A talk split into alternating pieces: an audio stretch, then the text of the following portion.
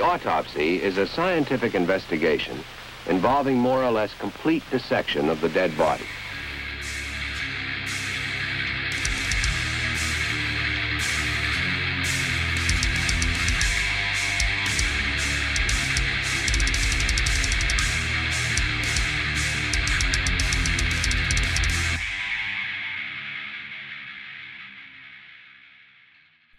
Esto es Autopsia para Leviathan Podcast. Yo soy Carlos y hoy por fin vamos a hablar de la nueva ola de heavy metal británico, o como es conocida por sus siglas en inglés, New Album. Esto es New Wave of British Heavy Metal. Van a escuchar mucho que voy a, nada más lo voy a nombrar como New Album en un par de veces. Ya saben qué es eso, nueva ola de heavy metal británico. Bueno, esta es la perfecta continuación a la, a la previa, perdón, autopsia donde les conté sobre el nacimiento del heavy metal. Eh, en el mismo país, por cierto, o territorio, el Reino Unido, porque hubieron bandas y músicos irlandeses y escoceses que fueron de gran importancia para el heavy metal y para esta escena de, de New. Eh, antes de empezar, les recuerdo que en este programa no voy a hacer una lista de los mejores discos del género, solo les voy a recomendar las bandas que deberían de escuchar. Eh, pero poco después de lanzado este programa estaré subiendo mi lista de los mejores discos de este subgénero, así que comiencen a hacer la suya, si es que la tienen, para que comparemos a ver qué tal. Bueno, ¿cómo se va a distribuir el programa de hoy? ¿Cuál es el glosario, por así, el índice, por así decirlo? ¿Índice? Índice. Vamos a empezar por definiciones básicas, vamos a hablar de qué es el new album, luego seguimos con las características de su sonido, eh, vamos a hablar también del ámbito histórico, o sea, qué estaba pasando en la época en la que nació y el lugar donde nació el subgénero. Luego entramos a subgéneros musicales que fueron inspirados o que inspiraron también a la creación del nuevo álbum. Eh, continuamos con cómo nace el sonido y terminamos por las bandas que crearon el sonido, o sea, los cuatro grandes, el Big Four. Si están escuchando el programa, por cierto, en YouTube, no van a escuchar las piezas que hay a lo largo de, este programa, porque en YouTube tiene políticas, como ustedes ya saben, bastante estrictas cuando eh, uno quiere meter música de otros autores. Y bueno, estén o no estén de acuerdo, esa es la política de YouTube. Entonces, si están en YouTube, quieren escuchar estas piezas, pásense a eh, ya sea Spotify o a mejor aún desde leviatanpodcast.com y ahí van a poder escuchar el programa completo y lo van a poder descargar para escucharlo en cualquier otra parte. Eh, comencemos.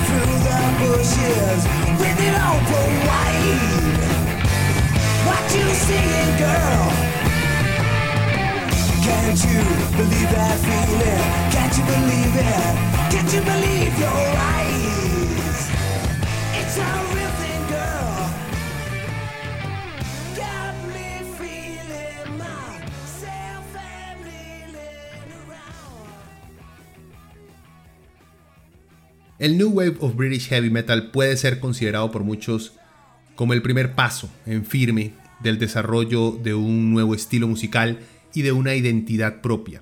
Es cierto que la música de Black Sabbath, Deep Purple, Led Zeppelin, Judas Priest y Motorhead es heavy metal, o por lo menos para historiadores y, críticos musicales así lo fue, eh, pero eh, para muchas de esas bandas y sus seguidores aún podríamos hablar de rock pesado o de simple rock and roll rock and roll, pero más veloz y agresivo. Esto es algo que hasta su muerte defendió Lemmy, Killmister, de Motorhead, eh, insistiendo que ellos tocan o tocaban rock and roll, al igual que Deep Purple y Led Zeppelin. A lo mejor fue Judas Priest quienes se tomaron más en serio esto de un nuevo género y no se dejaron asustar por el uso del título heavy metal como algo despectivo, cosa que así fue utilizado el nombre en sus inicios. Acuérdense que ese nombre, acuérdense del programa anterior, eh, no nació porque a estos críticos eh, del momento, estamos hablando de los 70s, les hubiera gustado lo que Sabbath, lo que Black Sabbath hizo en sus primeros discos, sino que lo utilizó, el término heavy metal, prácticamente para basurearlos. Táctica que por cierto funcionó porque muchos músicos de la época le tenían pánico a que los calificaran como heavy metal. A Priest no le dio miedo y lo terminó de incorporar en su identidad en la época de los 80s, cuando el New Album les terminó de dar el estatus de dioses del metal que hoy ostentan. Todas las bandas legendarias que les acabo de mencionar sin duda están en el panteón de los más grandes y abrieron la puerta a que otras bandas experimentaran con la distorsión, la velocidad y la oscuridad. Sin embargo, en la década de los 70 la forma de consolidar una banda y exponerla a las masas aún dependía mucho de los gustos de las disqueras y que ejecutivos se jugaran el chance eh, con alguna banda de este estilo. El formar una banda metal y que tuviera algo de éxito aún en esa época dependía mucho de las grandes disqueras y del talento técnico que tuvieran los miembros de cada una de estas bandas. O sea, para pegar había que tener excelentes músicos, con un vocalista que pudiera alcanzar notas que un humano normal no podía hacer, o que por lo menos fuera lo suficientemente carismático y raro como para llamar la atención de las emisoras de radio.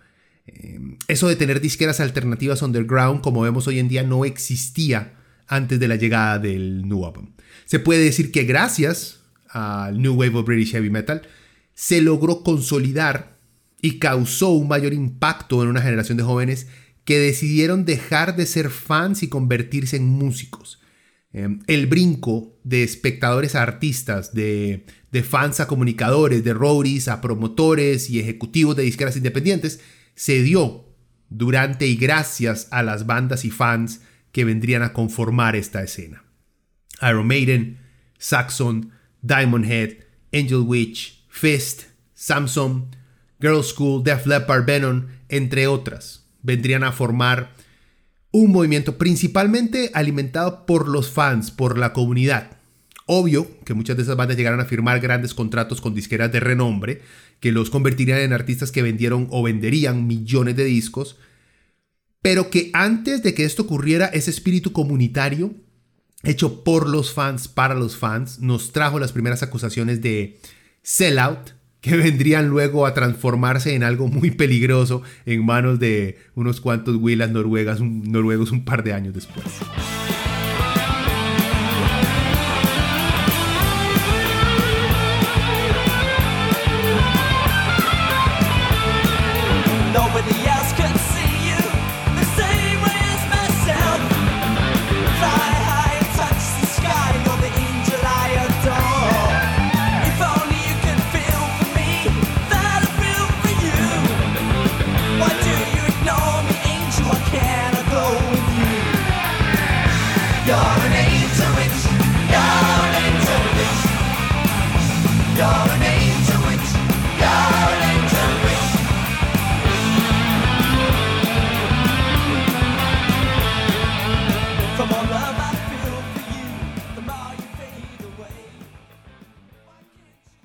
¿Qué es el New Es un movimiento underground musical que se extendió, se expandió en su totalidad desde, digamos, 1975 con la creación de Iron Maiden hasta 1985 cuando el thrash metal, thrash metal toma la punta en importancia con bandas como Destruction, Creator, Metallica, Mega de Anthrax, Sepultura, Slayer, Dark Angel, Overkill y muchas, muchas, muchas, muchas, muchas más.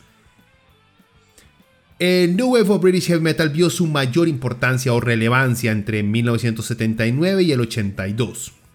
Este es un movimiento británico que le daría nueva vida al heavy metal que bandas como Black Sabbath, Judas Priest, Deep Purple y Led Zeppelin habían popularizado y creado a finales de los 60 A diferencia del heavy metal no tenía un sonido en particular, me refiero a que las bandas que llegaron a popularizar el sonido, no todos venían de un background inspirado en el blues rock y el rock ácido psicodélico, por lo que sus principales exponentes tenían sonidos bastante diferentes entre ellos. Por ejemplo, Iron Maiden suena muy diferente a Def Leppard, y estos suenan muy diferentes a Angel Witch o a Venom, por ejemplo. Lo que sí los pone a todos dentro del saco del nuevo álbum es la renovada agresividad, es el obvio desarrollo que le dieron al heavy metal. Tomaron un género que a finales de los 70 estaba siendo considerado como viejo y aburrido, y más por el reciente interés de la juventud de la época en otro género igual de violento, pero con tendencias más políticas y antisociales. Lo digo con lo mejor de las intenciones, como lo fue el punk. Tomaremos o tomaron ese viejo heavy metal y lo refrescaron. Le metieron más agresividad, más elementos visuales violentos, antirreligiosos, eh, popularizaron el heavy metal al adoptar la misma, digamos, excelente idea que usaban los punks, el DIY o es do it yourself, o sea, que lo hagas tú mismo. O sea, los fans y las bandas eh, no esperaron a que las grandes disqueras los buscaran, eh, los promovieran sino que fueron ellos mismos, los fans y las bandas, los que comenzaron a grabar sus discos y lanzarlos de manera independiente, a programar sus propios tours y campañas de mercadeo y hasta hacer revistas para promocionar la música y obvio crear disqueras independientes. Todas cosas importantísimas para el futuro desarrollo del sonido, ya que al salirse del control corporativo, muchas de esas bandas le pudieron dar libertad completa a la manera en la que querían tocar y esto le permitió años después a otras bandas enfocarse en buscar sonidos más brutales, sin importarles lo que podría decir, no sé, X ejecutivos.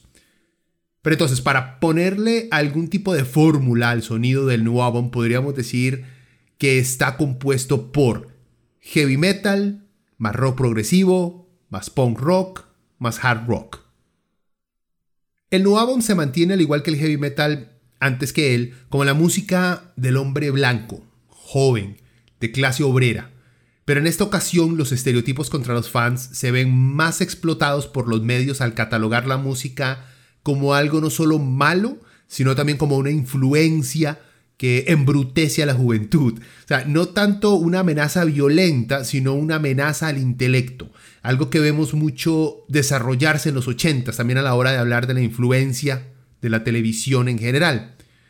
Muy parecido al nacimiento del heavy metal, la situación económica británica se veía nuevamente golpeada por el desempleo y la desigualdad, prácticamente en las mismas condiciones de 10 años atrás, situación que la juventud utilizará como combustible para buscar alternativas a la pobreza o por lo menos distracciones de una realidad gobernada por otra dama de hierro, Margaret Thatcher.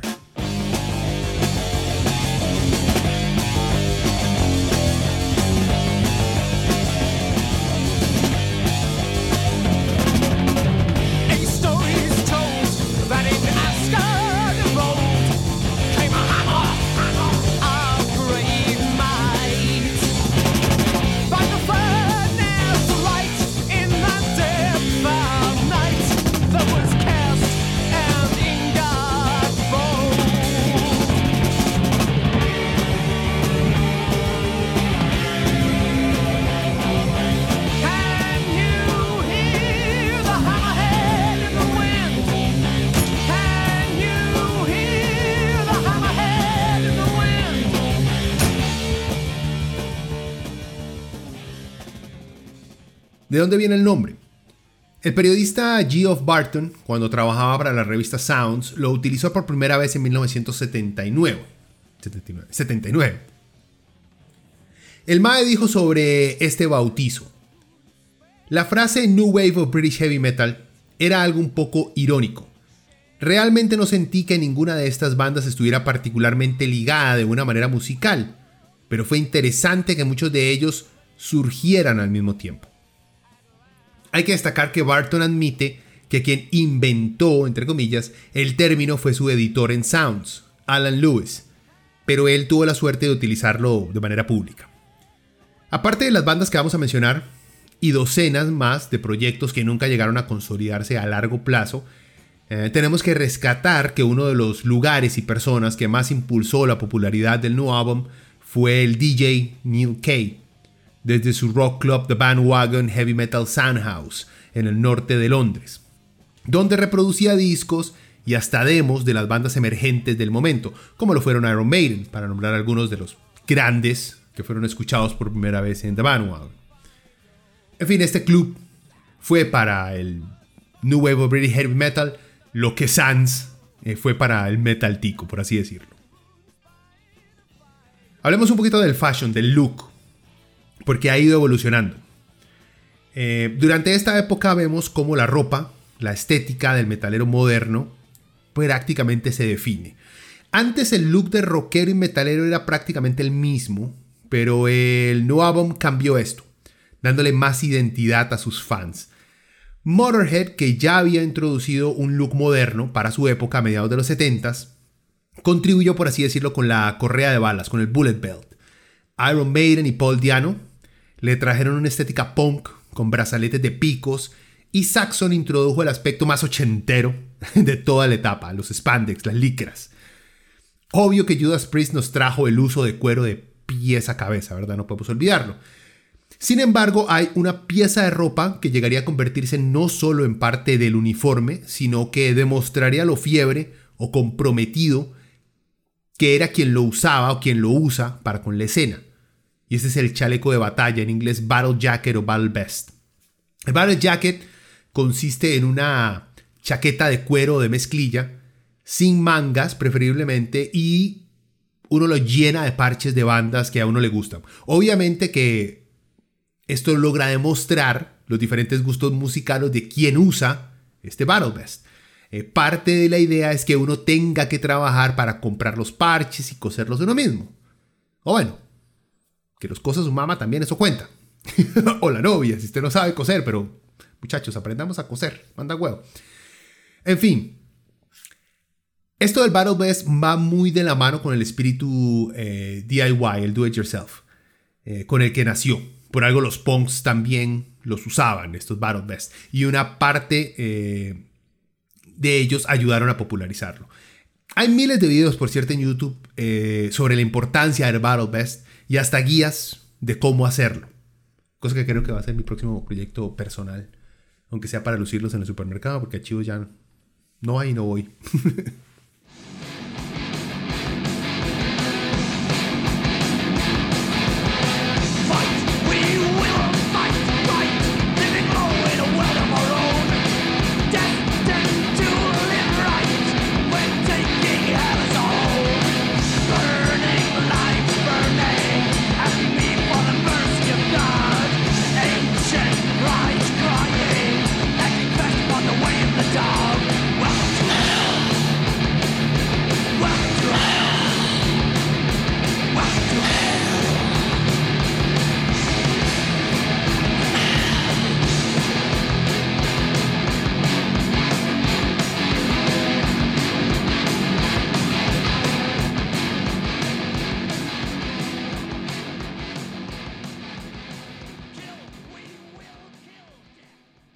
Ámbito histórico.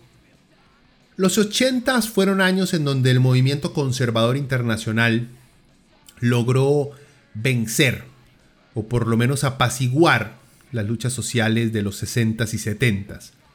Es cierto que ya para los 80s algunas de las grandes luchas antes consideradas casi que inalcanzables habían logrado grandes avances. No solo en ser reconocidas como necesarias, sino que la sociedad en general comienza a madurar en la manera en la que enfrenta dichos temas, como el racismo en los Estados Unidos o la posición e importancia de la mujer a nivel mundial. Sin embargo, los 80 también vendrían a ser una década dedicada al consumismo, la superficialidad, el individualismo y el establecimiento de una mentalidad que quería reconocer la avaricia como un valor humano digno de ser resaltado, o sea, la doctrina Reagan y Thatcher. Esta fue la década del Yuppie. Yuppie era este joven ejecutivo, o sea, estos maecillos que bretean en Wall Street y se gastan toda su plata en coca y strippers. no suena tan mal, ¿verdad? Es, bueno, buenas películas sobre Yuppie si los quieren comprender un poquito más. Eh, Wall Street de Oliver Stone. The Wolf of Wall Street de Martin Scorsese, ese es con Leonardo DiCaprio. Y American Psycho de Mary Harron. Ese American Psycho es buenísimo también con Christian Bell. Por si quieren hacerse una mejor idea de cómo eran los 80s y el síndrome de Yuppie ahí en Wall Street. Pero bueno, volviendo al Reino Unido.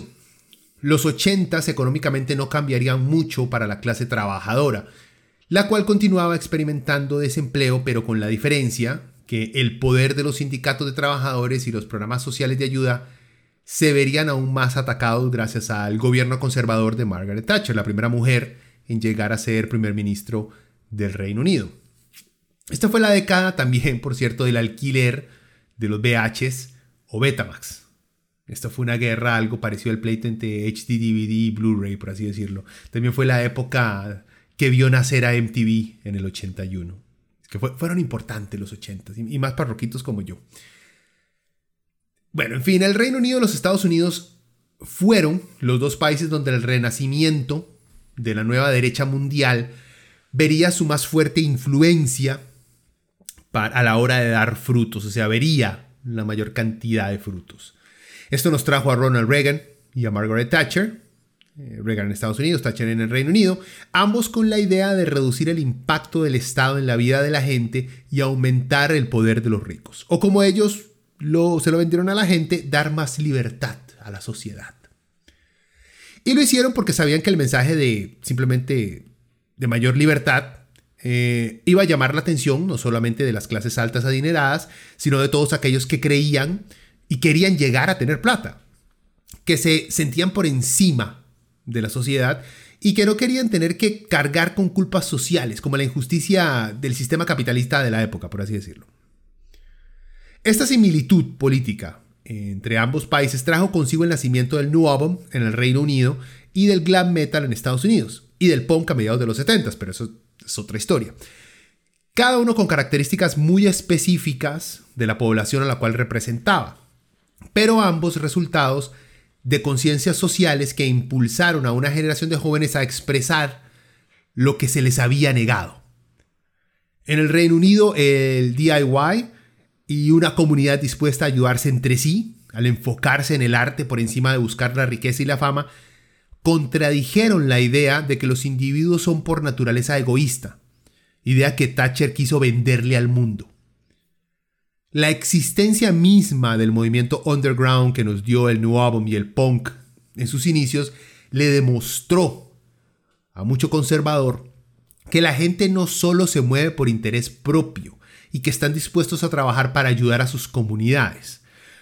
Porque si hubiera sido por las reglas del mercado, entonces Steve Harris hubiera hecho una banda de pop punk en vez de fundar Iron Maiden, ya que el punk era lo que vendía a finales de los 70 no el metal. En Estados Unidos la nueva derecha era muy religiosa, lo que llevó consigo al desarrollo involuntario, por así decirlo, de un género enfocado en la fiesta, el sexo, la desobediencia, el glam. Pero bueno, ya hablaremos de este género en otro programa. Los 80 fueron también la década, o la última década de la Unión Soviética, la recta final de una guerra fría que para entonces ya tenía 30 años de dividir al mundo. Aunque siempre estuvo presente, eh, esa sospecha y miedo hacia el comunismo soviético no fue un factor, por así decirlo, muy importante a la hora de influenciar los movimientos musicales de esa era. Fueron más las políticas internas y los problemas económicos los principales motores de la segunda venida del heavy metal.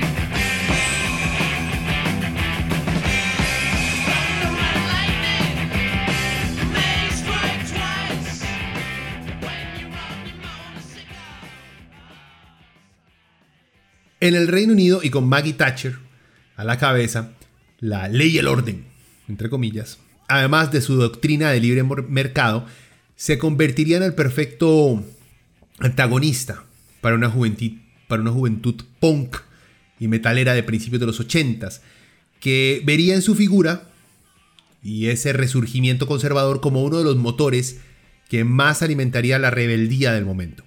El New Album no se caracterizaría por movimientos revolucionarios, ni por impulsar agendas socialistas o de oposición a las políticas de Thatcher. pero sí logró utilizar el medio ambiente creado por la primer ministro para aumentar sus filas de fanáticos, de artistas, comunicadores, relacionistas públicos y disqueras independientes que habían sido educados a no esperar apoyo alguno del gobierno, al no tener un acceso claro a lo que en su entonces era considerado el éxito social, de tener un buen trabajo o seguir una educación superior. O sea, no veían la posibilidad de convertirse en un yopi. ¿Y qué les quedaba? Pues construir su propia escena, su propia sociedad, sus propios héroes y sus propios rituales. El nuevo British Heavy Metal nace de una reacción casi que involuntaria.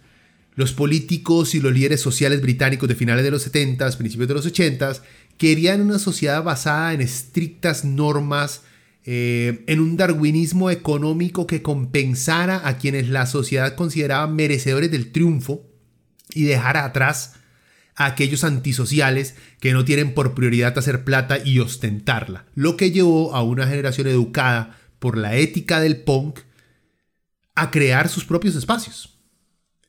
Algo así como que no se les dejó jugar en el estadio por no tener un uniforme bonito.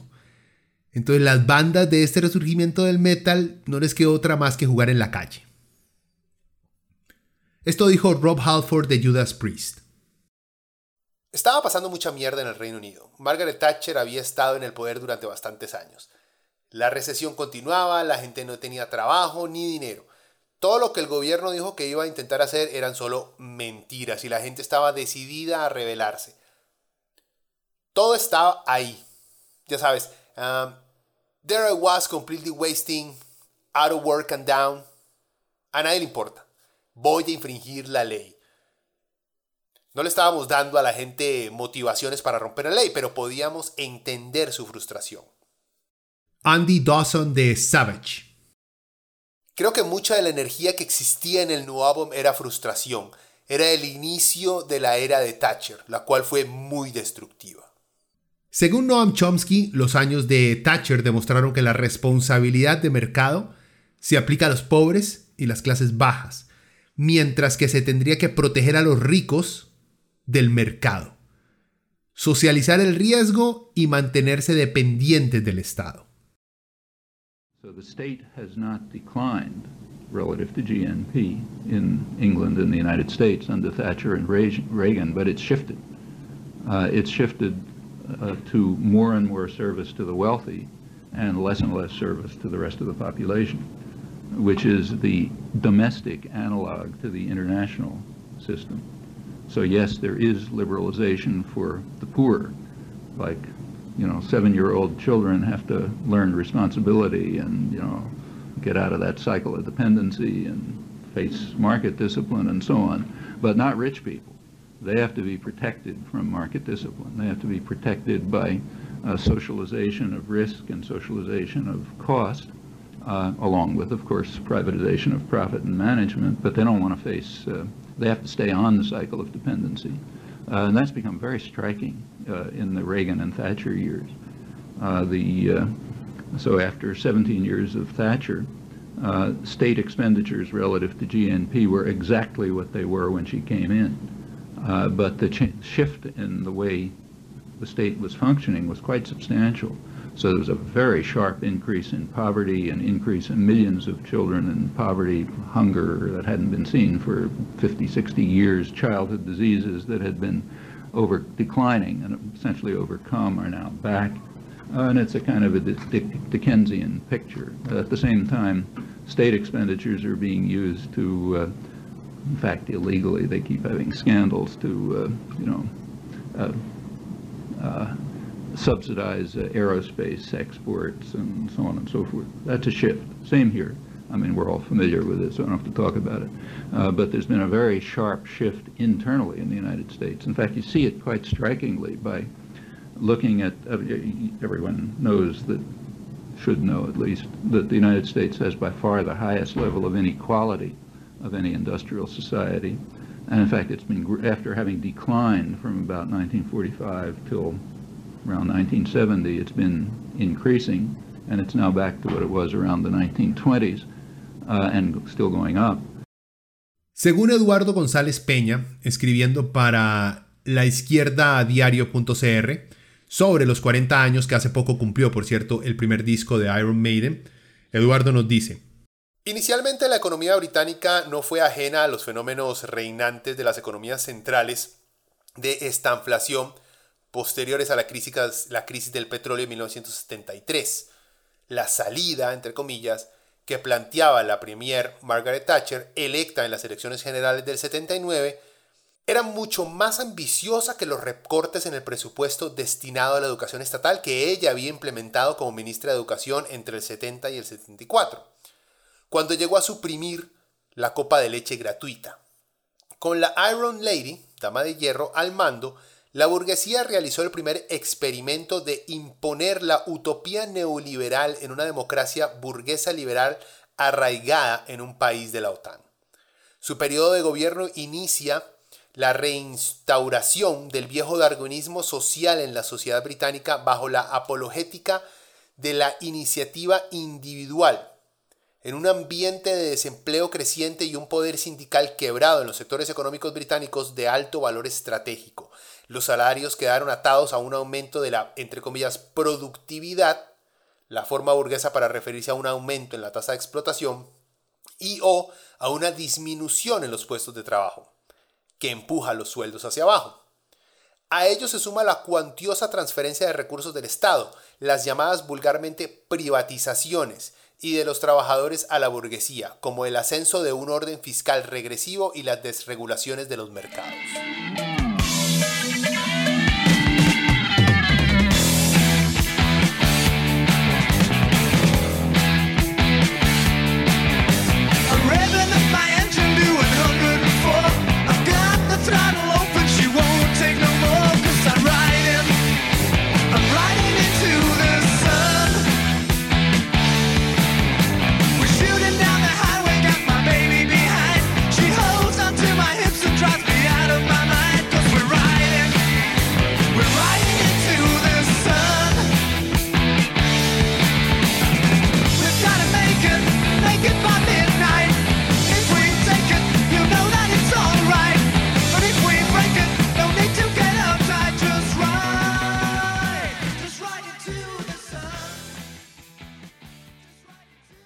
Géneros musicales que inspiran la creación del New Wave of British Heavy Metal.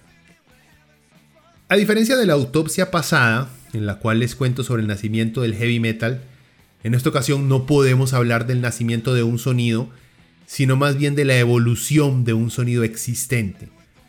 El New Album se convierte en el siguiente paso de esa evolución, pero el paso más importante de esa evolución, porque vino a definir el inicio de varios estilos modernos de metal. Bueno, vean, hagamos un breve análisis de esos sonidos y corrientes musicales que ayudaron a que el nuevo álbum tomara forma.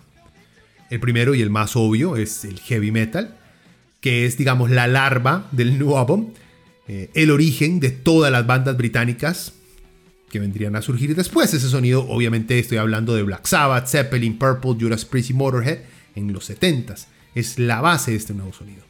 Para finales de los 70 cuando nacería el nuevo, esas bandas que ya habían alcanzado prácticamente estatus legendario, habían dejado de ser la representación de algo nuevo, de algo innovador, revolucionario, transgresor. Entonces existe gente, por cierto, que recicla la frase, entre comillas, el metal estaba muriendo, para referirse al final de la década de los 70. Sin embargo, esa frase es tan ridícula como lo fue eh, cuando en los 70 se dijo que el rock estaba muriendo o había muerto. O como cuando se dijo que Nirvana estaba matando al metal. O como cuando se dice hoy en día a cada rato por un montón de artistas que el metal o el rock han muerto. Pura mierda. Básicamente esto es una frase que usa la gente que ve como sus estrellas ya no brillan tanto como antes. Y resienten la nueva generación que comienza a hacer suyo ese sonido. O sea, quienes dicen que el rock y el metal están muertos o muriendo no son más que resentidos que no pudieron superar su juventud y no soportan que los puertos de momento no vean tan importantes las bandas que ellos adoran. Es cierto que después de casi 10 años, eh, ya las bandas que habían iniciado el movimiento eh, no eran las mismas. Su sonido había cambiado, evolucionado y sus miembros ya no eran carajillos, estoy hablando eh, del heavy metal. Los más solamente se la pasaban enfiestados. En fin, el heavy metal de esa primera generación de los 70s aún traía dentro de su ADN dos cosas que vendrían a ser casi que extirpadas por el New Album. Y son, uno, los claros riffs de blues que tenían tantas bandas al inicio. Y dos, el elitismo de creer que solo los maestros de la guitarra podían tener una banda. Cosa que le había quitado mucha fuerza al sonido orgánico de la escena.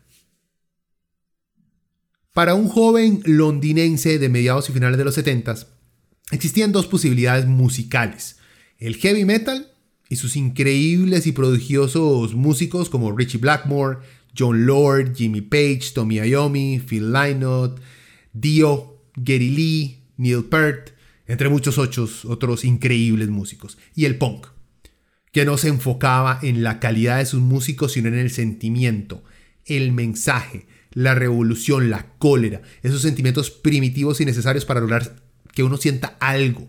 Cosa que sin él el arte no es más que algo estéril colgado en una pared. Fast Eddie Clark de Motorhead dijo, Fui a ver a Led Zeppelin en Earl's Court en el 75. Puta, hubo un solo de batería de 45 minutos. Y Jimmy Page estuvo jugando con su guitarra durante una hora uno se sentaba ahí y pensaba, yo no vine aquí para esto. Obviamente que cuando uno es carajillo y no tiene plata para comprar instrumentos y pagar clases de guitarra, eh, el punk se convertiría en una opción muy clara, si no es que lógica. También hay que tomar en cuenta que la sociedad de la época le parecía tener más miedo al anarquismo demostrado por los punks que por el supuesto satanismo de los metaleros. Por esto el punk se convertiría por un tiempo en el default de toda una generación que buscaba rebelarse al sistema capitalista, capitalista británico y gringo de finales de los 70 El heavy metal continuará siendo un estilo importante, pero había perdido mucha popularidad entre los más jóvenes, porque simplemente existía un género más controversial y desafiante. Pero eso no significa que el metal estaba muriendo, solo estaba cambiando, mutando en el underground de finales de los 70s.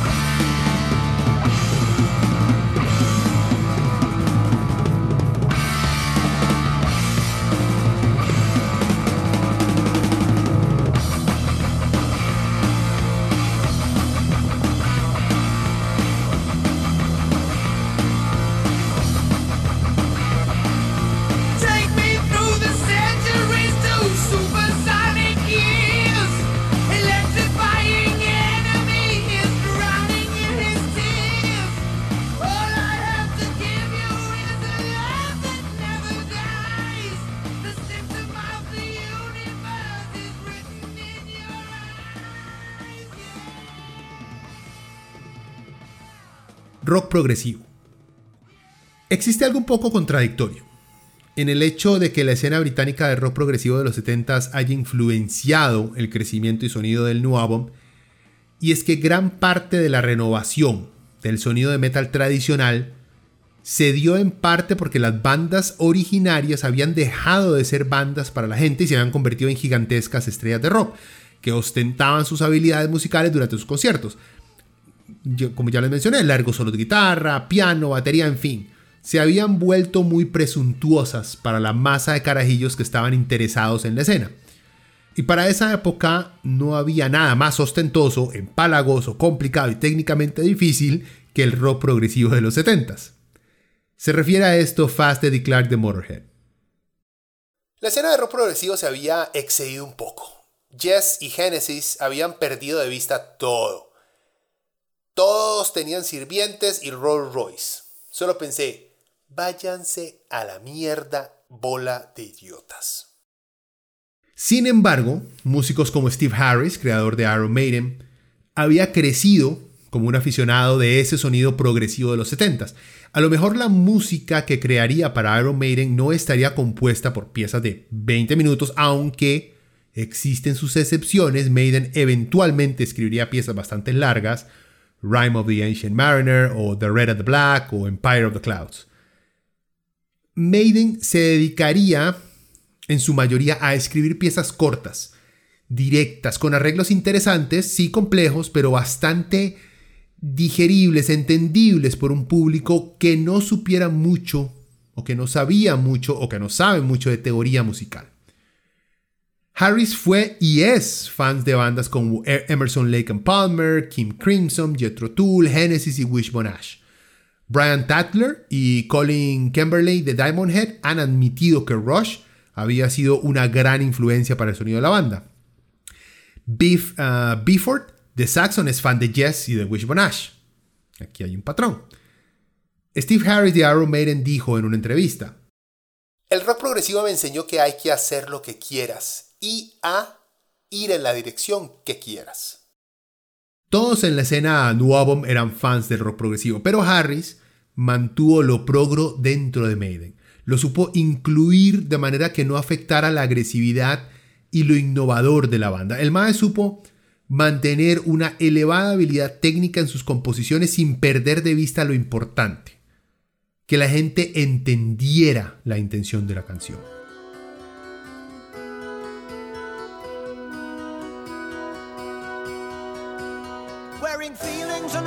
Faces what our faces took a rest. We walked across the fields to see the children of the West. We saw a host of dark skinned warriors standing still below the ground.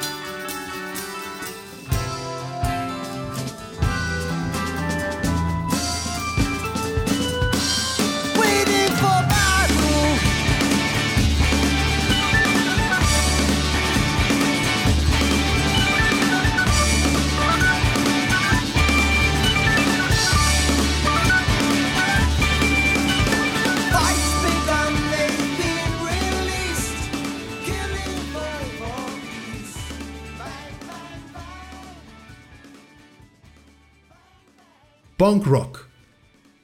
El punk británico nació en los clubes clandestinos de Londres, pero se extendió rápidamente hacia el exterior, iluminando las ciudades de Gran Bretaña, como una serie, digamos, de pequeñas explosiones por todo lado.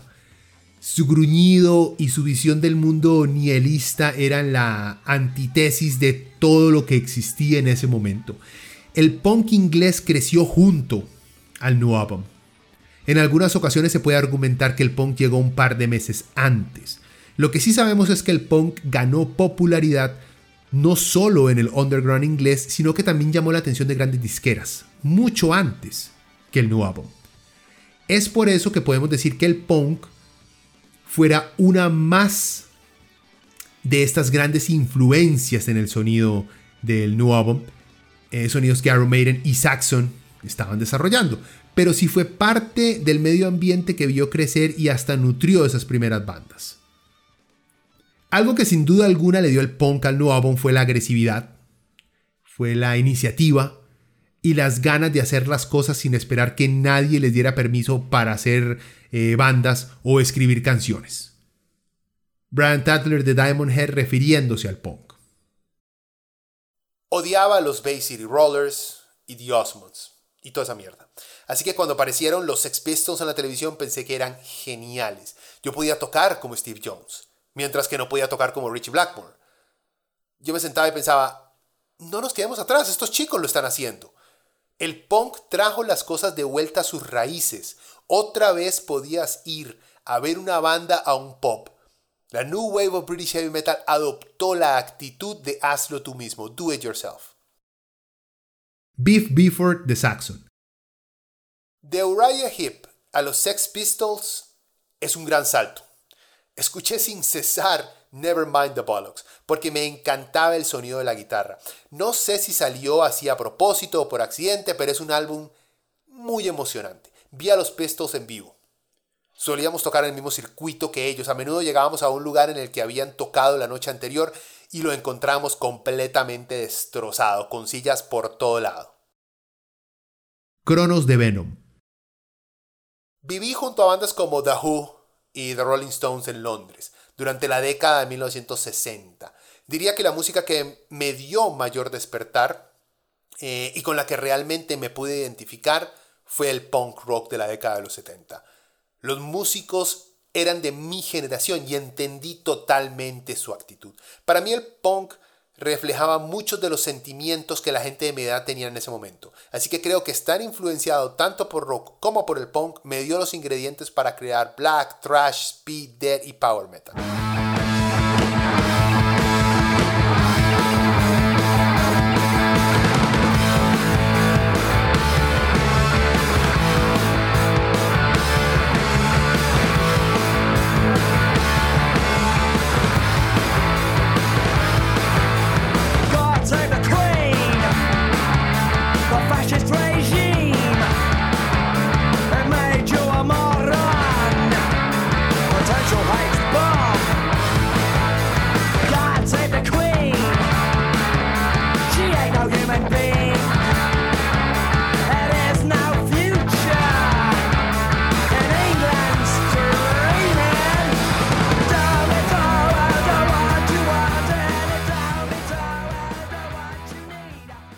¿Cómo nace el sonido?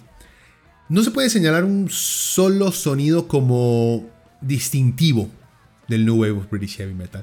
Eran muchas bandas que comenzaron a darle una refrescada, por así decirlo, al sonido de Black Sabbath y de otras bandas que ya habían introducido al mundo, como ya les había contado. Sin embargo, el movimiento de bandas y de una nueva generación de jóvenes que tocaban en diferentes partes del Reino Unido aunque no sonaran todas iguales, sí concordaban en ideas, en filosofías, en el look, en la actitud y obviamente los lugares que llegaron a frecuentar. Podemos decir que el sonido era heavy metal pero más rápido, más agresivo, más escandaloso, menos presuntuoso. Lo que ayudó a que el sonido creciera, madurara y llegara a tomar por sorpresa la prensa musical, que siempre ha sido mezquina con el metal, fue el movimiento de fans que crearon una escena underground donde lo que se respetaba era la música, los riffs y la capacidad de relacionarse con sus bandas favoritas. Ya no tenían que, hacer filas por horas para ver, aunque sea la parte de atrás de la jupa de Ozzy, o tener que escuchar solo 15 minutos de Jimmy Page, ni tenían que soportarse al cretino de Richie Blackmore. Sus héroes estaban en los bares tomando con ellos, eran parte de las audiencias que escuchaban a otras bandas con ellos. Como el Nuabon había adoptado la filosofía de hazlo tú mismo, bares dedicados a poner eh, metal de nuevas bandas fueron haciéndose populares. El más famoso tiene que ser el Heavy Metal Soundhouse, que ya les había contado cuando habíamos iniciado, eh, fundado por el DJ Neil Kay, que desde 1975 había estado construyendo un pequeño local en Kingsbury, como discoteca de heavy metal, se conocía como The Bandwagon en el pop Prince of Wales, pero lo rebautizó como Heavy Metal Sandhouse. Um, la sala principal tenía la capacidad para unas 700 personas y tenía un sistema de sonido descomunal, según cuenta Kane. Fue en ese local donde se reformaría y crecería la cultura del heavy metal. Se hacían listas donde los participantes votaban por sus piezas favoritas de demos que las bandas les entregaban a Kay y que este ponía para que todos las escucharan. Se hacían concursos de batalla de las bandas y hasta competencias de air guitar, que es prácticamente pretender que se sabe tocar guitarra, pero tocando con una guitarra imaginaria o con una hecha de cartón como representación y no como un instrumento.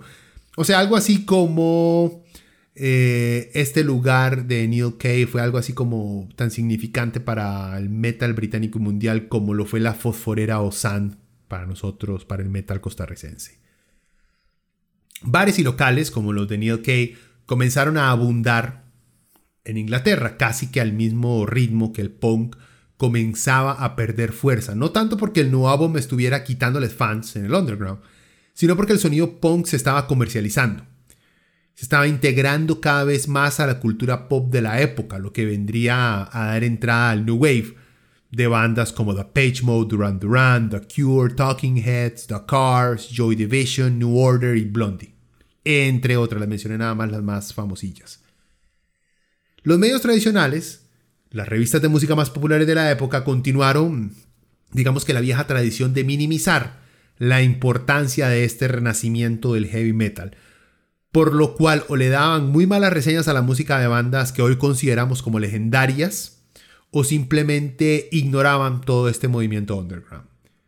Pero esto lo que hizo fue darle aún más fuerza y gana a todos estos fans por hacer las cosas sin el permiso de ese establishment musical de la época. Y esto llevó a mucho fan a comenzar a crear sus propias publicaciones, como Kerrang o Metal Forces, y el inicio de, obviamente, el intercambio global de cassettes, tape trading. Otra de las figuras importantes para el esparcimiento del nuevo sonido que traía el nuevo álbum fue Tommy Vance, uno de los primeros presentadores de radio en promover el hard rock y el heavy metal a comienzos de la década de 1980.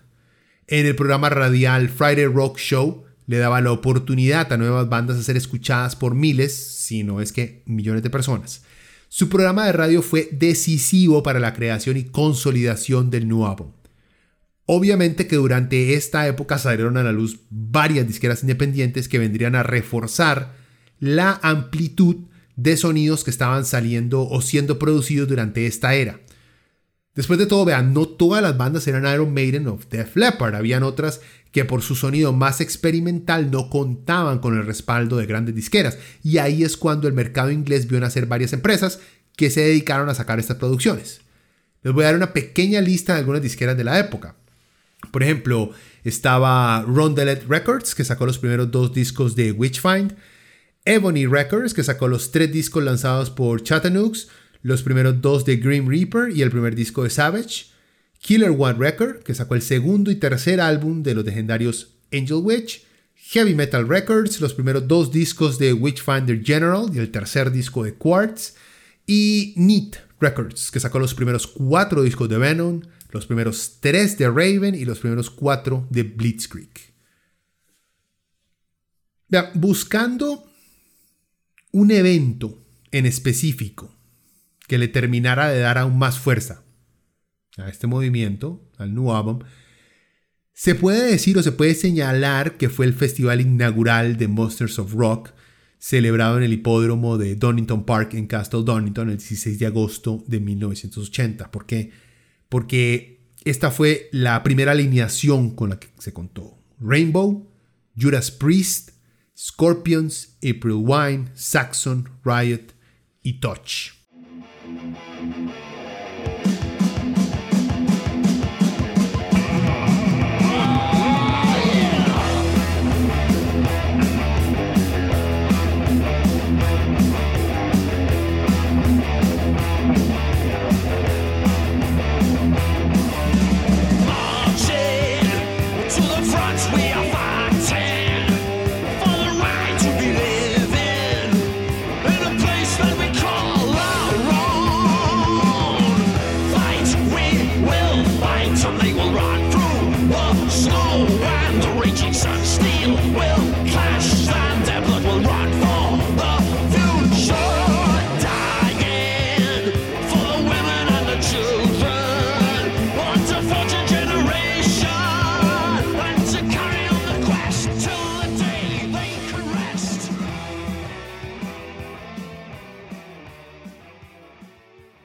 Los géneros que inspiró.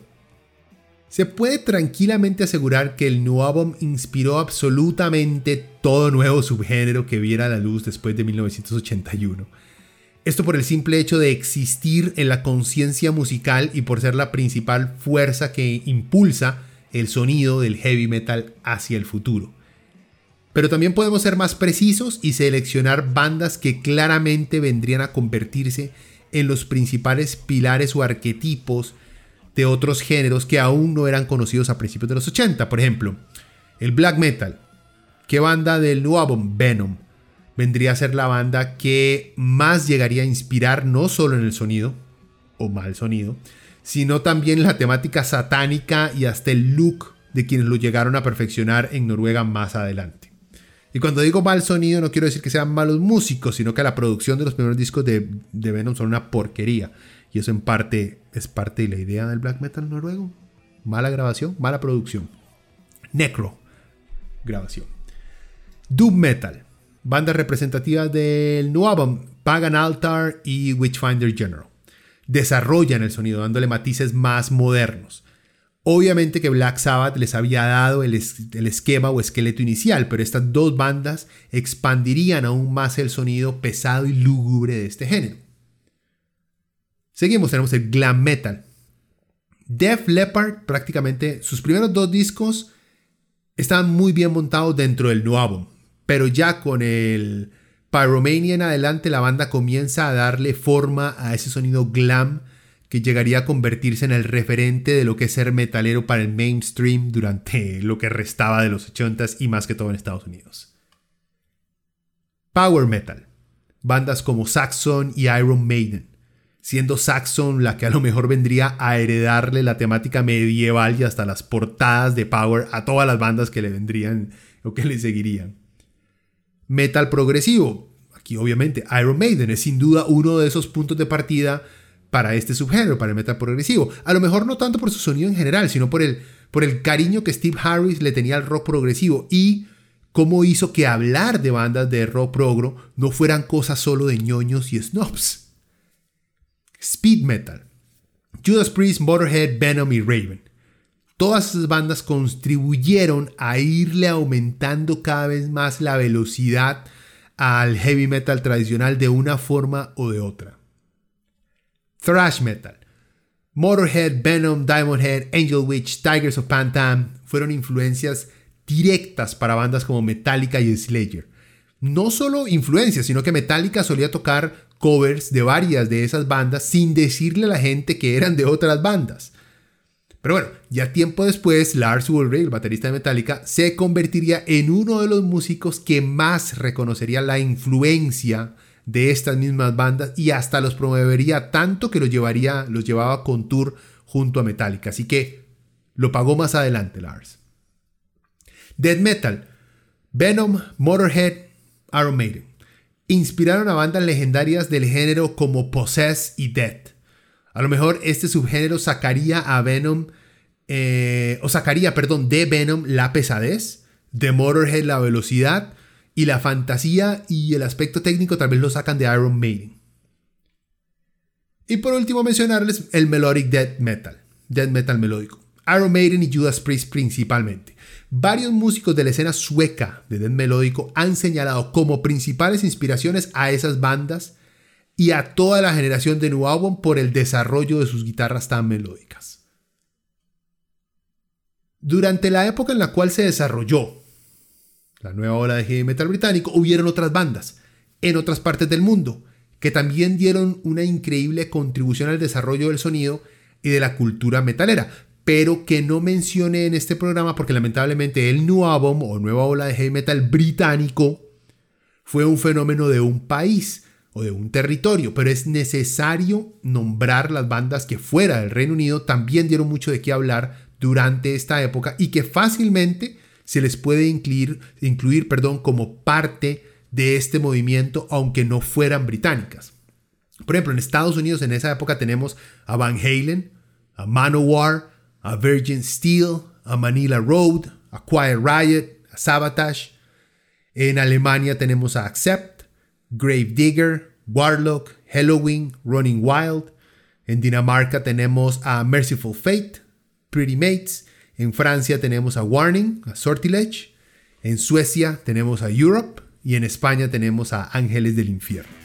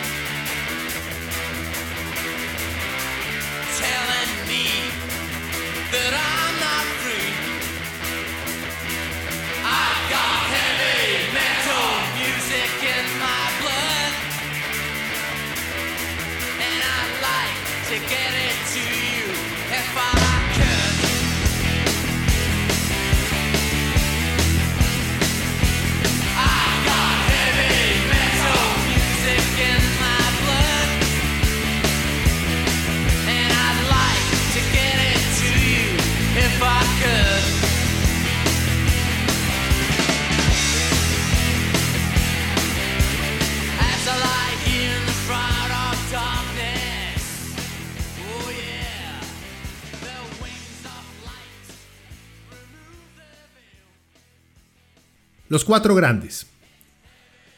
Para los que ya han escuchado las dos autopsias anteriores sabrán que siempre hago un estilo, un Big Four al final de, cada programa. Y el nuevo álbum no es la excepción. Hay dos bandas que son obvias para este Big Four, pero de ahí existen muchas que pueden ser consideradas para llegar a esos otros, para llenar, perdón, esos otros dos campos. Eso depende mucho de los gustos de cada uno y de las calificaciones que crean son necesarias para ser consideradas como las bandas más representativas del género del que estamos hablando. Para mí, para pertenecer a este cuarteto, hay que tener una mezcla de, primero, qué, tanta, qué tanto influenciaron a nuevas bandas. Eh, mezclado un poquito con el triunfo y reconocimiento que tuvieron durante su época. Y por último, la calidad de sus discos de larga duración. Existen muchas bandas que sacaron demos y EP que algunos consideraron o consideraban más importantes que bandas que sacaron discos de larga duración, pero para mí, si la banda no sacó un disco completo, un LP, entonces pierde puntos a la hora de entrar, digamos, en ese círculo de Big Four.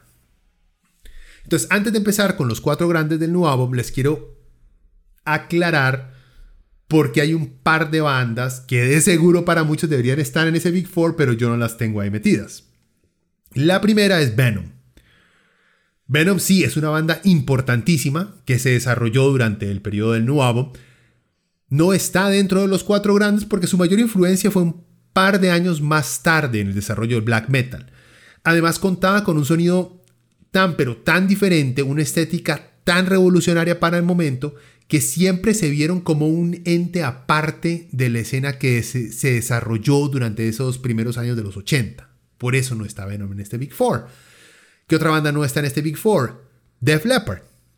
Igual, muy importante durante los primeros años, pero la comercialización de su sonido, como su búsqueda por el mercado gringo, los separó de la escena británica. También, esta banda se convertiría en una de las primeras de glam metal que se desarrolló en Estados Unidos, entonces no es que, no es que estén completamente olvidados han, han influenciado diferentes géneros.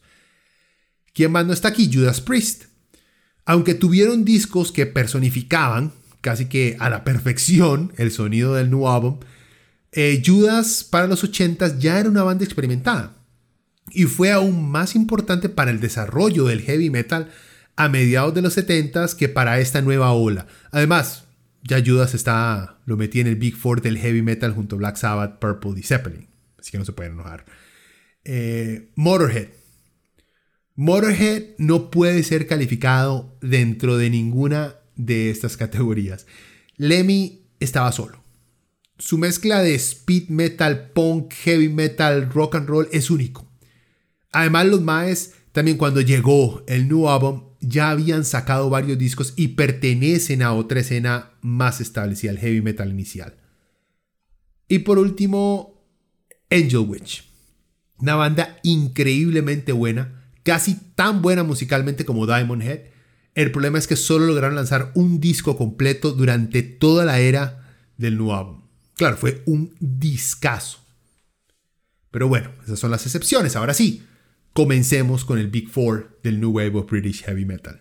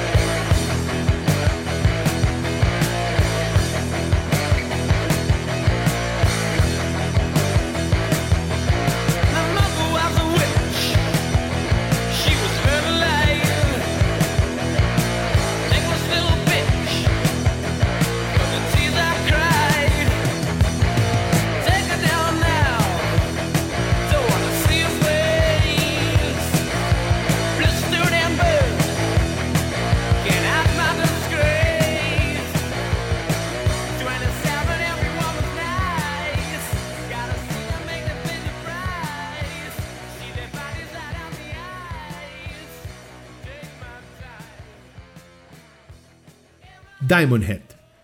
Empezamos con la banda más pesada de estos cuatro grandes y al mismo tiempo una de las más ignoradas por la crítica moderna. Actualmente Diamond Head está confirmada por Brian Tatler en la guitarra, único miembro original por cierto, Carl Wilcox en la batería, Andy Aberley en la guitarra, Rasmus Baum Anderson en la voz y Dean Ashton en el bajo.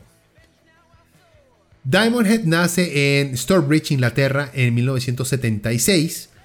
Sus miembros fundadores son Brian Tatter en la guitarra y Duncan Scott en la batería. Poco después se les uniría Sean Harris en la voz. El nombre de la banda nace de un disco, por cierto, de Phil Manzanera llamada Diamond Head. Eh, también, por cierto, si buscan en Google por el nombre, puede ser que lo primero que les aparezca es una montaña de origen volcánico ubicada en Hawái. Muy interesante. Ahí me puse a leer que era un Diamond Head, por cierto.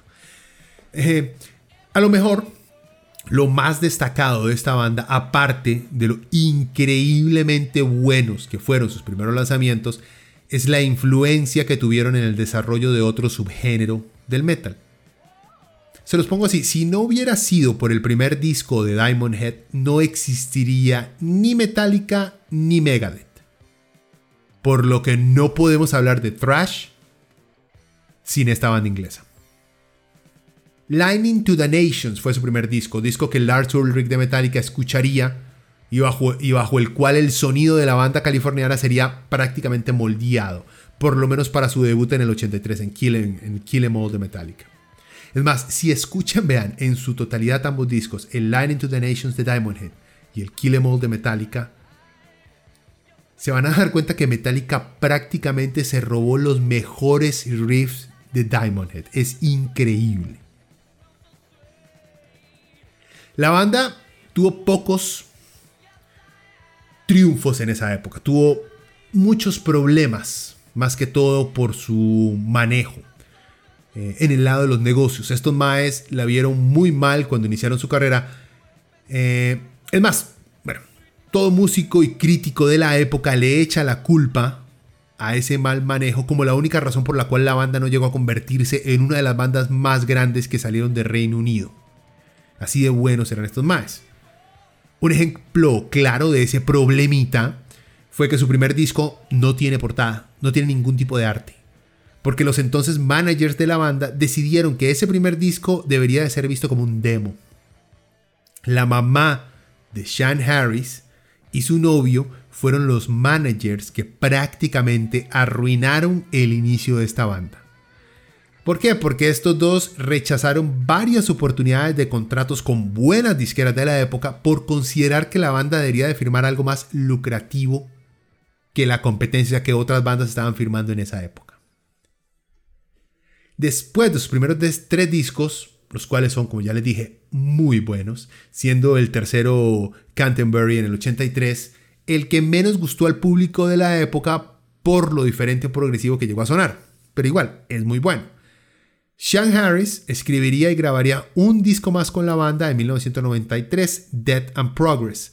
Tomando en cuenta que desde Canterbury habían pasado 10 años de que la banda sacara material original, lo que obviamente contribuyó a que no siguieran durante los 80 aprovechando la popularidad del nuevo álbum o del resurgimiento del glam y el rock pesado que se dio en los Estados Unidos.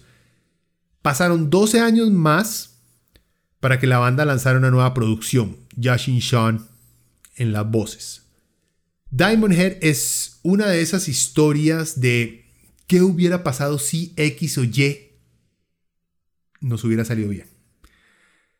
Pero a pesar de haber pasado en la oscuridad en los noventas y la primera década del nuevo milenio, la importancia que su primer disco y sus siguientes dos producciones tuvieron en la escena británica mundial es innegable y de una magnitud gigantesca, ya que no solo demostró la agresividad del nuevo álbum y la calidad que puede existir en cada uno de sus riffs, sino que marcó a adolescentes de la era para crear otro subgénero que vendría a impulsar el desarrollo de lo que hoy conocemos como metal moderno.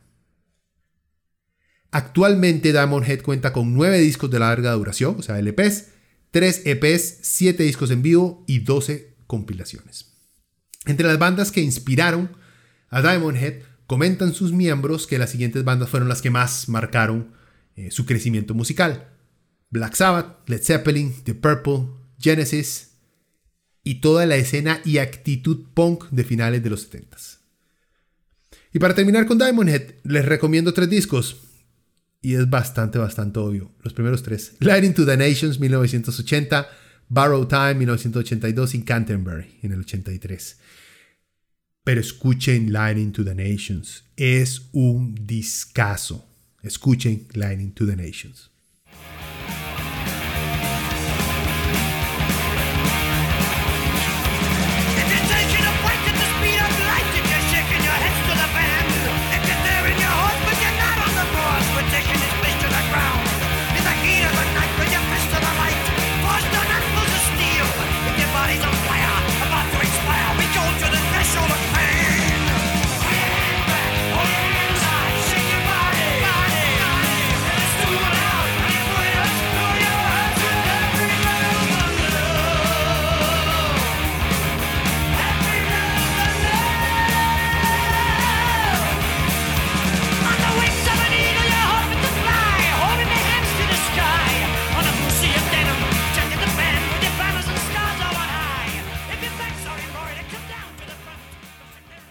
Saxon. Junto con Iron Maiden, esta banda ha sido la más constante desde que lanzó su primer disco en el 79. Aunque su primer disco sonara más al heavy metal que se había venido haciendo en los 70s que la agresividad que veríamos en los 80s. Saxon actualmente está compuesta por Paul Quinn en las guitarras, Big Beeford, Beef, perdón, Beef Beeford en la voz, Nigel Glocker en la batería, Nibs Carter en el bajo y Doug Scarrett en las guitarras antes de ser Saxon, perdón, estos más se llamaban son of bitch, hijo de perra o hijo de puta, dependiendo de qué país latino lo quiera traducir. Por obvias razones el nombre tenía que ser cambiado, aunque hoy en día ese nombre le vendría muy bien honestamente a una banda de depressive black metal, seamos honestos. Los maes fueron Son of a Bitch desde 1976 hasta hasta el 78, para ser exactos. Y Saxon eh, ha existido casi que desde el 70, solo que con diferentes nombres. esta, banda es más vieja que Iron Maiden. Saxon fue la banda que al inicio del nuevo álbum logró colocarse a la cabeza del movimiento, lanzando discos de calidad y con constancia, siempre llegando a los charts de popularidad y haciendo giras muy exitosas por toda Europa y el Reino Unido, sin contar con la enorme popularidad que lograron en Japón. Se puede decir que el inicio de los 80s fue excelente para la banda, fue en los 90s donde ese, éxito dejó de ser constante. Saxon también es una de esas bandas que llegaron a pelearse el nombre entre miembros de la misma, como ha pasado con Venom y con Queenshire. Así que existe otra banda llamada parecido, Oliver Dawson Saxon. Pero el Saxon original tiene que ser actualmente el que tenga Beef Beeford en su alineación. En los 90 Saxon trató de emular el triunfo que tuvo Iron Maiden en el mercado estadounidense, lamentablemente no le fue posible. Eh, entre las razones que su vocalista ha dado en varias entrevistas, se refiere al hecho de no haber contado con la misma calidad de representación como la que tuvo Maiden. Jamás una situación similar a la de Diamond Head, que tuvo la peor representación que una banda puede haber tenido en sus inicios. Em, esto es lo que explicó Bifford en una entrevista. Podríamos haber hecho el brinco. Lo hicimos bien, pero no logramos el gran avance que hicieron Def Leppard o Iron Maiden. Siempre hubo algún lío con los récords y hubo fuerzas que se dedicaron a entorpecer nuestro progreso. No teníamos un gran equipo a nuestro alrededor en ese momento. Y era una época muy orientada a hacer dinero en lugar de a la música o a crecer como músicos. A diferencia de Maiden y de Leopard, no teníamos un gerente como Rob Smallwood o Peter Mensch detrás de nosotros para patearnos el trasero cuando lo necesitáramos. Los Maes hicieron algo parecido a un reality show disque para revivir su carrera, Get Your Act Together with Harvey Goldsmith, en el 2007. La idea del programa era que Goldsmith quería intentar restaurar su popularidad y reputación y para esto reclutó a dos nuevos productores para supervisar la producción de un nuevo sencillo, If I Was You, que llegó al número uno en la lista de rock en más de 10 países, convirtiéndose en su sencillo más exitoso en más de 12 años. Al final del programa, Saxon toca en Sheffield City Hall con entradas agotadas y también lograron actuar en el Downfall Festival de 2008. Actualmente en Saxon cuenta con 22 LPs o discos de larga duración, 12 discos en vivo, 16 compilaciones, pero solo un EP oficial. Inspiraciones. Esta parte sí nos la puso bastante fácil Saxon, ya que acaban de sacar un disco de covers donde tocan piezas de las bandas que más los inspiraron. Esas bandas son The Rolling Stones, Led Zeppelin, The Beatles, Jimi Hendrix, Motorhead, Deep Purple, Tin Lizzy, Toto, ACDC, Crow y The Kings. Bill Buford también ha nombrado bandas como Wishbone, Ash, Black Sabbath, Yes, The Sex Pistols, Uriah Heep, Mountain, Grand Funk Railroad y The Velvet Underground. Disco recomendado de Saxon, Wheels of Steel de 1980, Strong Arm of the Law 1980 y Crusader lanzado en el 84. Woe to you, O earth and sea, for the devil sends the beast with wrath, because he knows the time is short. Let him who hath understanding reckon the number of the beast, for it is a human number. Its number is 666. I left alone. My mind was blank. I needed time to think to get the memories from my mind. What did I see? Can I believe that what I saw that night was real and not just fantasy? Just what I saw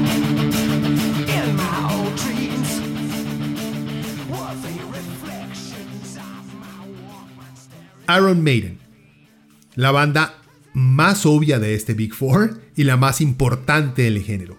No solo más importante para el New Album, sino que también una de las bandas más importantes para la historia del heavy metal mundial.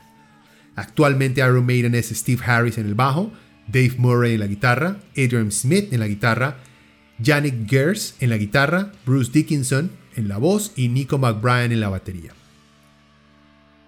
Maiden, como es cariñosamente conocida por los fans, fue fundada en el 75 por Steve Harris, quien a su vez ha sido el principal compositor de la banda, por lo menos así lo fue durante los primeros discos, ya que a partir de 2000, con el disco Brave New World, comenzará a enfocarse en contribuir mucho más con sus compañeros eh, de banda. O sea, empezó a permitir que sus compañeros empezaran a aportar más composiciones. Harris mantiene su sello en todas las piezas de Maiden, eh, no solo a la hora de contribuir en la composición, sino que también por su rol como productor en alguno de los discos. No vamos a entrar mucho en la biografía de la banda porque existen varios documentales que explican todos los detalles de la banda. Eh, yo les recomendaría que vean, por ejemplo, The History of Iron Maiden, un documental dividido en tres videos que pueden ver en YouTube gratuito, en YouTube de Iron Maiden, que está muy detallado, muy bueno. Pero para resumirles la historia de Maiden, ellos nacen prácticamente que la banda nace en Leyton, en el este de Londres, y se forja tocando en Pops a finales de los 70. Después de muchos cambios de integrantes, pero manteniendo el núcleo Harris y Dave Murray, consolidan lo que vendría a ser la primera etapa de la banda, cuando reclutan a Paul Diano. Gracias al bar, que ya les había yo contado, el bandwagon Heavy Metal Soundhouse de Neil Kay, la banda logra explotar en popularidad y gracias a los fans que solicitan que se pusiera el demo de la banda muy seguido, llegan a llamar la atención de los medios de la época, lo que los llevó a grabar su primer demo oficial, en el 79, titulado The Soundhouse Tapes. Poco después de eso firmaron un contrato con la disquera EMI y lo demás es historia. Pero bueno, Iron Maiden se puede resumir, lo podríamos resumir en que ha tenido cuatro etapas. Sus inicios con Paul Diano del 78 al 81. Luego la primera era de Bruce Bruce, Bruce Dickinson, del 81 al 93. Esta sería como la Golden Era. Luego está la tercera etapa, la partida de Dickinson y la llegada de Blaze Bailey del 94 al 99. Eh, Bailey logró grabar dos discos, The X Factor y Virtual 9. Eh, y la última, el regreso de Dickinson del 99 hasta hoy en día. Actualmente la banda cuenta con 16 discos de estudio, 13 álbumes en vivo, 4 EPs y 7 compilaciones. Acá en Tiquicia hemos tenido la dicha de verlos en vivo creo que tres ocasiones, 2008, 2009 y 2016. Yo pude ir al primero, por cierto, el 2008. Un par de datos interesantes sobre Maiden. La mayoría de las bandas de metal tienen dos guitarristas. Maiden Como ley tiene tres. A mí me pareció muy curioso. Tal vez para una banda super progro o una orquesta eso sea normal, pero para una banda de metal, más de dos guitarristas es mucho. Maiden logra hacerlo con tres y queda perfecto. La banda ha vendido más de 100 millones de discos en todo el mundo. Han tocado en 59 países diferentes. Vean, estos más han tocado hasta en Paraguay. Gente, ¿quién putas toca en Paraguay? Que van hacerle bullying a, los paraguayos. Iron Maiden fue la primera banda de heavy metal en aparecer en MTV en su primer día. El 1 de agosto de 1981, Iron Maiden fue el video musical número 16 y Rat Child fue el número 33 de los primeros 62 videos de MTV. Eso de ser una de las bandas más grandes del metal, del rock y de la música moderna en general también trae consigo una enorme popularidad y mercancía y parafernalia. Algo por ejemplo que Kiss siempre trató de hacer pero nunca logró llegar al nivel en el que vemos la mercancía de Iron Maiden. Para empezar, porque Maiden toca mejor música que Kiss y porque Steve Harris y Bruce Dickinson no son unos ridículos egocentristas ignorantes como Gene Simmons. Sí lo dije. En fin, parte de ese triunfo de Maiden es también la figura de su mascota Eddie. Maiden fue una de las primeras bandas en tener mascota y continuarla desde que la banda empezó hasta sus discos más recientes. No solo en sus portadas, sino que también hace presencia en sus conciertos. Sale casi siempre como un enorme muñeco que camina e interactúa con los miembros de la banda. Es interesante. Pero ¿Cómo nace Eddie? Ah, bueno, Derek Riggs, su creador, se inspiró en una foto de la guerra de Vietnam, de una cabeza decapitada y casi que momificada, colgada en un tanque. No se sabe si era la cabeza de un soldado norteamericano o de uno vietnamís. La primera imagen de Eddie se tituló originalmente Electric Matthew Says Hello y en realidad fue pintada para una posible portada punk. El personaje ha sufrido modificaciones y evoluciones a través del tiempo, teniendo originalmente la forma de una especie de zombie, llegando a ser representado como un cyborg, una momia egipcia, y un paciente mental lobotomizado, entre otras. Estas variaciones tienen siempre una relación directa con el tema de cada disco, y en el cual Eddie siempre la portada. Entre las inspiraciones que destacan los miembros de esta banda podemos mencionar a Tim Lizzy, Wishbone Ash, UFO, The Jimi Hendrix Experience, Jethro Tull, Genesis, Deep Purple y Black Sabbath. Genesis o Genesis. Y para terminar, discos recomendados para entrarle a Iron Maiden. No los mejores, solo algunos para que le recomienden a algún novato que quiere escuchar esta música. The Number of the Beast del 82, Power Slave del 84 y A Matter of Life and Death del 2006.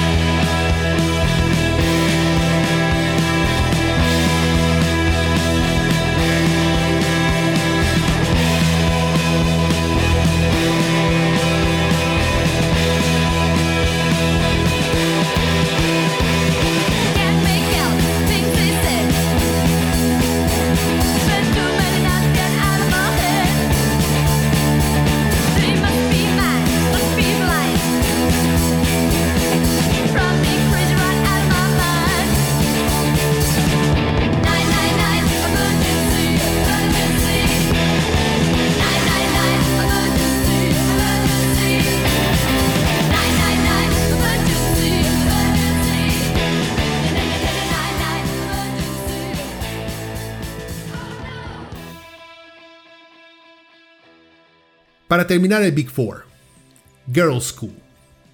La única banda con miembros mujeres, no porque así lo planearon ellas, sino porque a finales de los, de los 70 el tocar con mujeres heavy metal no era algo muy atractivo para los más que digamos. No estaban woke todavía. Girls School actualmente está conformada por Denise Duford en la batería, Kim McLuffy, voz y guitarra, Tracy Lamb en el bajo y Jackie Chambers en la guitarra. Girls School es una de las mejores bandas de la era del New Wave of Heavy Metal, pero una de las más olvidadas a la hora de hablar de los grandes. Muchos la llegaron a conocer gracias al patrocinio que les dio Lemmy de Motorhead, el dios del metal, eh, cuando se la llevó de tour para que le abrieran un par de chivos a Motorhead. Un par, varios. Ese patrocinio no fue solamente porque era una de esas bandas novedosas, al solo tener mujeres en sus integrantes, no. Si han tenido la suerte, ustedes y yo, si han tenido la suerte de escuchar sus primeros tres discos, se darán cuenta que estas maes eran y son muy buenas.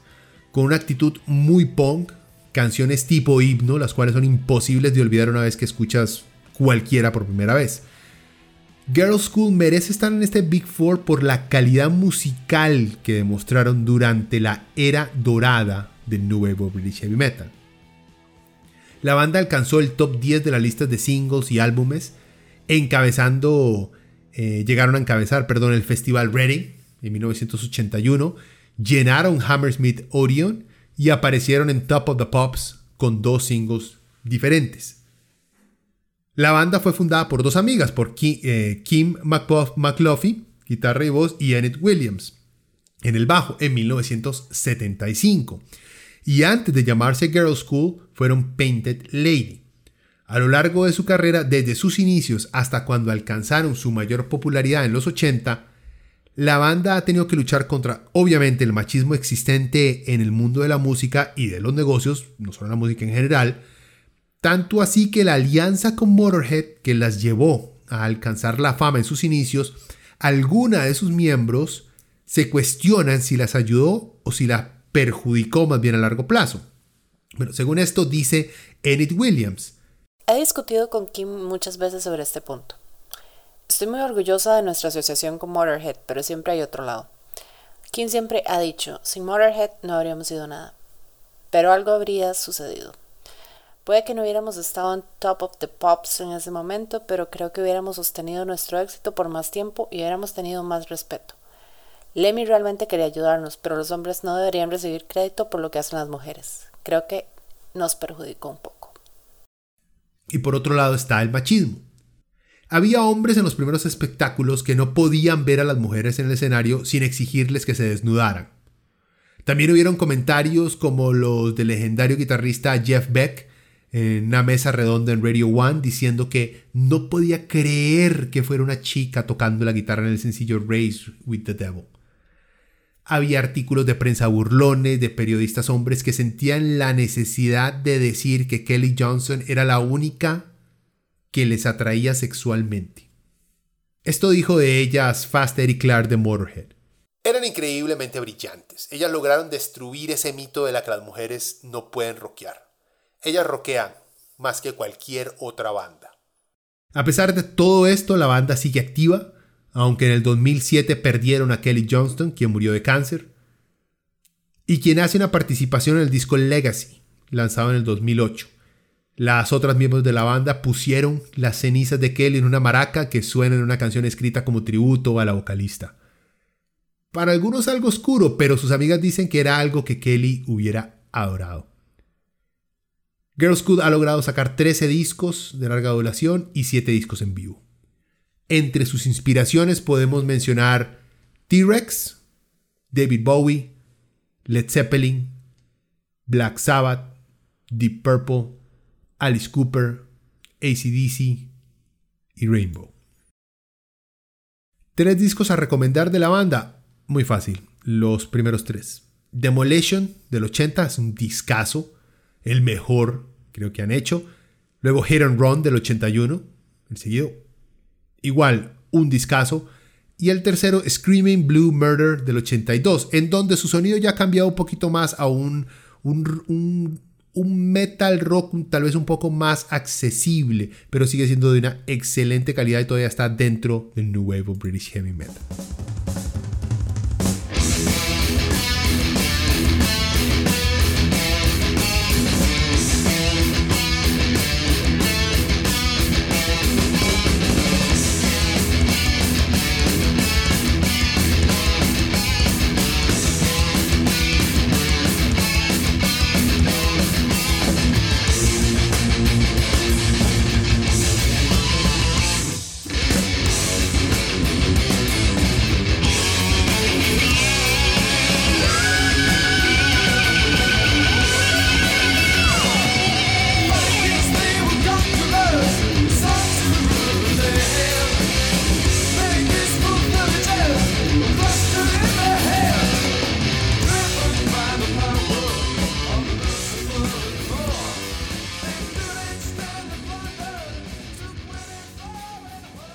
Para terminar,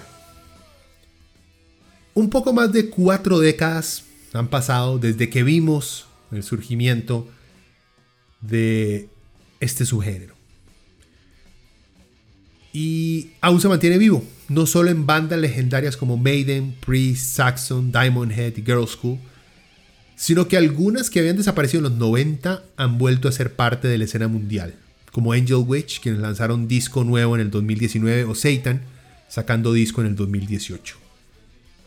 Pero el legado del New Wave of British Heavy Metal no son solo las bandas que salieron de ese periodo, sino cómo ayudó a darle forma al sonido actual del metal y de los subgéneros que inspiró. Por un lado vemos como bandas de metal moderno aún escuchan y se inspiran en esa escena británica y por otro vemos como bandas nuevas buscan revivir ese sonido, ese, ese feeling de principio de los 80s. Hoy al igual que a finales de los 70s, cuando los críticos decían que el metal está muerto, podemos leer revistas y hasta artistas diciendo que el metal ha muerto. Sin embargo, el género sigue, se multiplica, muta y logra encontrar su lugar en nuestra actualidad. Hoy, al igual que hace 40 años, el metal, sigue siendo de una pequeña parte de la población, pero esa pequeña comunidad es fiel y es constante. Y a lo mejor lo que ha mantenido el género vivo y lo seguirá haciendo es que nunca fue un vehículo para la popularidad. Es cierto que el metal, a pesar de querer revelarse, termina convirtiéndose en un producto más explotado por el sistema capitalista. Sin embargo, es imposible que hoy en día, dentro de un mundo sumergido en el auge del capitalismo, cualquier actividad humana no sea convertida en una mercancía. Esto no quiere decir que la revolución de diferentes expresiones artísticas eh, se nos presenten o fracasen porque no llevan el derrocamiento del capitalismo y la explotación como meta. No, no fracasan, porque muchas de esas que tenían por meta la destrucción de la fábrica social en la que se, desarrollaron, solo querían expresar algo que el sistema no quería reconocer, una inconformidad que los líderes de la sociedad no querían escuchar. O sea, el heavy metal, el New Wave of British Heavy Metal, nunca quiso destruir la sociedad, simplemente quiso reformar ciertas cosas que veía mal. El constante desarrollo del sonido del metal es una válvula de presión que le permite a los jóvenes de cada generación y a los viejos también expresar sus frustraciones y buscar alternativas a los sistemas en los que viven. Y a lo mejor algún día podamos llegar a una solución que le ponga fin a un sistema dedicado a explotar a los individuos que más sufren para mantenerlo. Bueno gente, me despido, pero no sin antes mencionarles algunas bandas que deberían de escuchar aparte obviamente de los cuatro grandes que ya les mencioné. Pero si quieren comprender más a profundidad el sonido que nos trajo los 80s y el nuevo álbum, esta es una lista rapidonga de bandas que pueden buscar escuchar. Angel Witch, Raven, Tigers of Pantang, Fist, Samsung, White Spirit, Witchfind, Demon, Holocaust, The Handsome Beasts, Prey Mantis, More, Tank, Satan, Savage, Witchfinder General, Battle Axe y Chariot.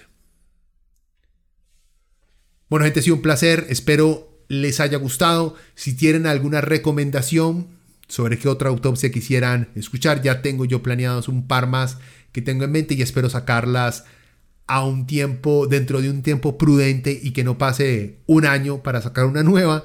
Eh, si les gustó, si tienen comentarios, si me equivoqué en algún dato, para eso están los comentarios, me los hacen llegar. Ya saben, el podcast lo pueden escuchar directamente desde leviatanpodcast.com.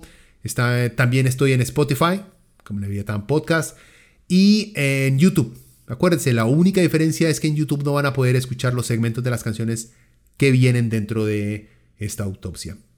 En fin, bueno, gente, me despido. Que pasen una buena mañana, tarde o noche. Hasta luego.